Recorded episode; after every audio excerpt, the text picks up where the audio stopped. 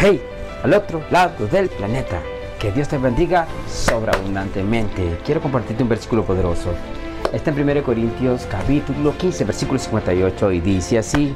Así que, hermanos míos amados, estad firmes y constantes, creciendo en la obra del Señor siempre, sabiendo que vuestro trabajo en el Señor no es en vano. Permíteme orar por ti. Padre, te presento la vida de mis amigos, mis hermanos al otro lado Dios. Espíritu Santo, pido que tu revelación y profundo entendimiento venga sobre cada uno de ellos, Dios.